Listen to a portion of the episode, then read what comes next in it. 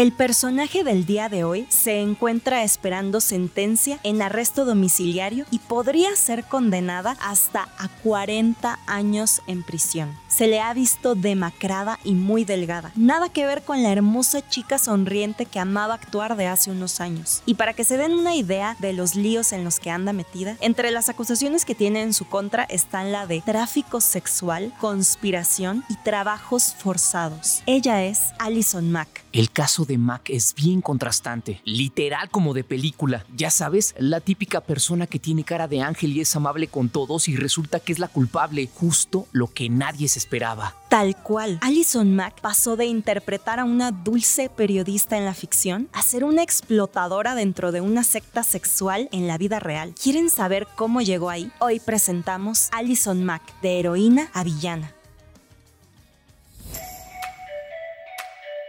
Nacida el 29 de julio de 1982 en Alemania, sus padres emigraron a California en busca de mejores oportunidades laborales. Su padre era un cantante de ópera que siempre inculcó a su familia el amor por las bellas artes, y por ello, Allison comenzó a buscar suerte desde pequeña en las producciones hollywoodenses. Quizás Allison fue una de tantos niños estrella que se vieron enajenados desde chiquitos por el mundo adulto de la fama. A lo mejor, sin darse cuenta, desde esa época ya comenzaba a ser explotada. Al parecer no, o al menos no al principio, ya que Allison no mostraba ningún malestar con respecto a su carrera. Al contrario, a los 18 años tuvo la enorme suerte de ser seleccionada para interpretar a la mejor amiga de Clark Kent, el joven Superman, en la serie Smallville. Y los 10 años que duró interpretando a Chloe Sullivan fueron suficientes para hacerse de una gran fortuna y de reconocida fama. No obstante, eso sí hay que decirlo, su carrera no logró despegar más allá de ese papel.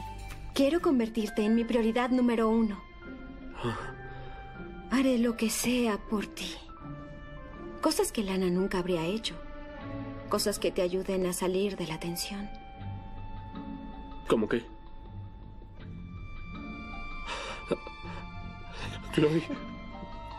Chloe. No, Chloe. ¿Te. ¿Te sientes bien? Nunca había estado mejor.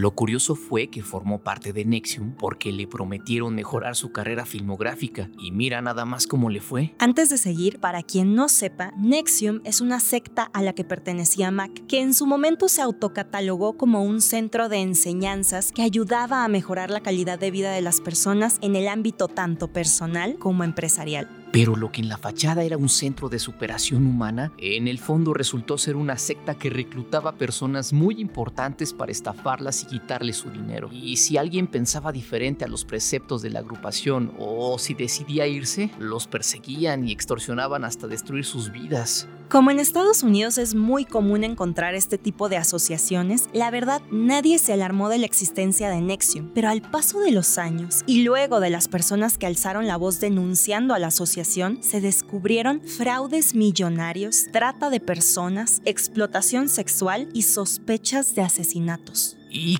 cómo fue que Alison Mack, teniéndolo aparentemente todo, cayó en las redes de Nexium? En algunos videos recuperados como evidencia, se puede ver que Allison dice haber entrado por problemas que tenía con un exnovio y porque también lidiaba con problemas emocionales. No obstante, fue el líder de Nexium, Kid Ranieri, quien desde un inicio la sedujo y logró cautivarla por completo. Ese Kid era un sujeto sumamente astuto y con aparente gran carisma, pues luego saldría a la luz que fue capaz de seducir no solo a Allison, sino a un sinfín de hombres y mujeres para sus fines, tanto sexuales como monetarios. El caso Nexium ha cobrado tal magnitud que muchos expertos han analizado a Kid y todos coinciden en clasificarlo como alguien sumamente maquiavélico, narcisista y manipulador, por lo que es comprensible entender cómo alguien así pudo lavarle el cerebro a tantas personas.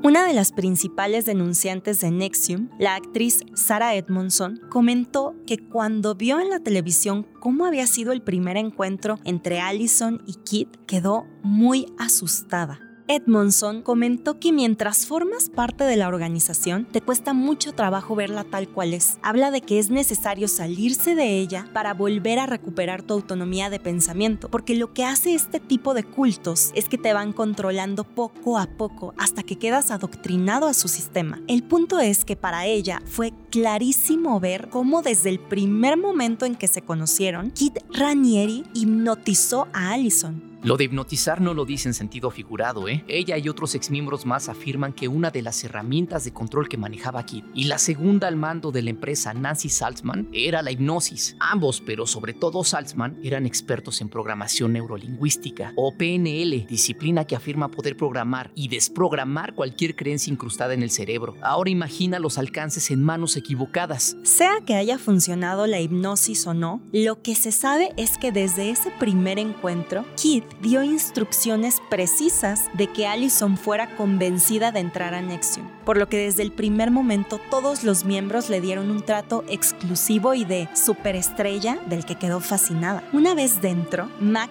resultó ser una de las principales reclutadoras para la organización. Por fortuna, el poder de convencimiento de Allison solo funcionaba con actrices que apenas iban empezando sus carreras o con personas comunes, porque se sabe que intentó reclutar a artistas de la talla de Emma Watson y Kelly Clarkson sin éxito. Tras convertirse en la consentida de Kit y debido al trato de superestrella que recibía en la organización, muchos testigos comentaron que, así como Allison era alegre y extrovertida, de pronto también comenzaba a tener aires de grandeza, como si ella mandara en el lugar. Lo cierto es que Allison comenzó a tener la misma capacidad de persuasión que tenía Kit, y a la vez ella hacía cualquier cosa que él le ordenara. Michael Rosenbaum, actor que interpretó a Lex Luthor en Smallville, comentó que tuvo una experiencia muy extraña con la actriz. Obviamente le preguntaron si alguna vez había notado algo raro en Allison, a lo que él respondió que tanto en el set como en las eventuales reuniones del elenco, Mac siempre se había comportado de una manera muy tranquila y amigable, salvo una vez que inesperadamente fue a visitarlo a su casa.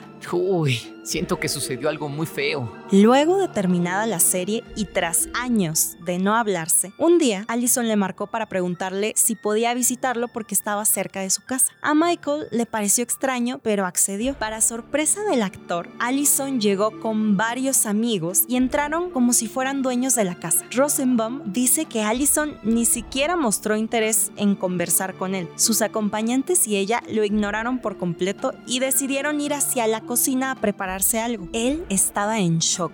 ¡Qué miedo! Me recuerda a los seguidores de Charles Manson que dicen que así se comportaban. Fue lo mismo que pensó el actor. Hasta dijo que le pareció que todos tenían un comportamiento como de zombies. En fin, claramente llegó el punto en que decidió decirles que se fueran y uno de los amigos de Allison reaccionó de manera muy violenta. Rosenbaum esperaba que ella interviniera, pero nunca hizo nada. Finalmente salieron de la casa y el actor comentó que jamás volvió a saber algo de la actriz. De locos, ¿no? Yo no sé qué habría hecho en esa situación. Me imagino que para ese momento Allison ya estaba más que influenciada por la organización y su comportamiento comenzaba a ser preocupante. Y ahora sí viene lo peor. Agárrense. En el año 2017 se destaparon muchas cloacas dentro de Nexium y se descubrió que había un subgrupo denominado DOS, Dominus Obsequius Sororium, o dominante sobre sumiso, que esclavizaba mujeres. La dinámica era la siguiente. Se suponía que DOS era un grupo exclusivamente para mujeres de Nexium. Entre ellas, había una especie de sistema piramidal en el que, como en los acuerdos BDSM, siempre habría una dominatrix que tendría a su sumisa y a su vez, esa sumisa debía reclutar a sus propias esclavas y convertirse en su maestra. Alison Mack era una de las amas de más alto rango y les vendía a las mujeres que este tipo de dinámicas les iba a ayudar a tener mayor disciplina y control sobre sus vidas, pero lo que nunca les dijo es que Kid estaba detrás de toda la planificación. Las órdenes comenzaron a ser tan extremas y agresivas que algunas mujeres comenzaron a dudar de la ética de la agrupación. Algunos de los mandatos consistían en dejar de comer, pasar noches en vela, perder peso o acostarse con Kid. Lo peor es que nadie podía salirse, porque Allison y otras maestras tenían información comprometedora de las integrantes con la que las chantajeaban. Por ejemplo, hubo quienes entregaron a modo de colateral fotos comprometedoras, otras dieron las cuentas de sus bancos y hubo quienes hasta se dieron las escrituras de sus casas.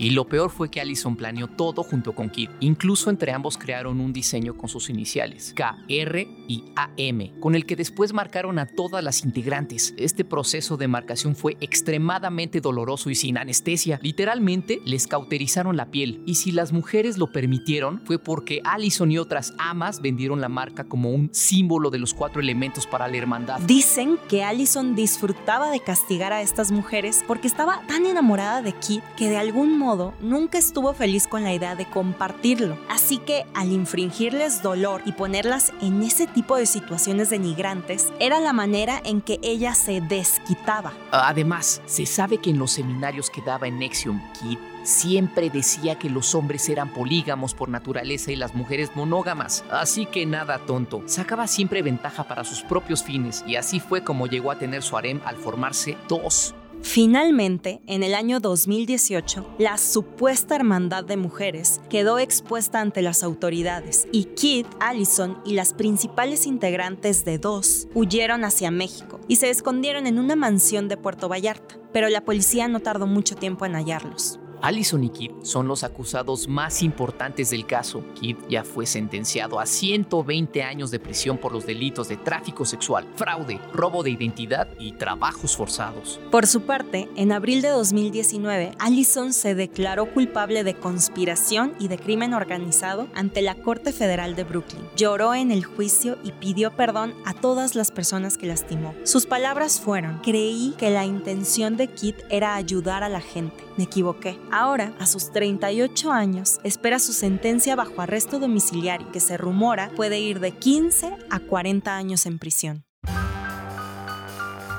Unos podrán ver a Allison como presa de un depredador, mientras que otros la acusarán con igual severidad. Pero lo más probable es, como sucede en muchos casos de este estilo, que la víctima terminó convirtiéndose en victimaria. Y con eso cerramos el podcast del día de hoy. Yo sé que están de moda muchos programas de coaching y superación personal, pero antes de exponer su mente y emociones a este tipo de personas, asegúrense de que no lo están haciendo por buscar una solución rápida a sus problemas. Aunque lleve más tiempo, por algo existen las terapias con profesionales calificados. Cuídense mucho, queridos escuchas. Nos vemos hasta la próxima. Adiós.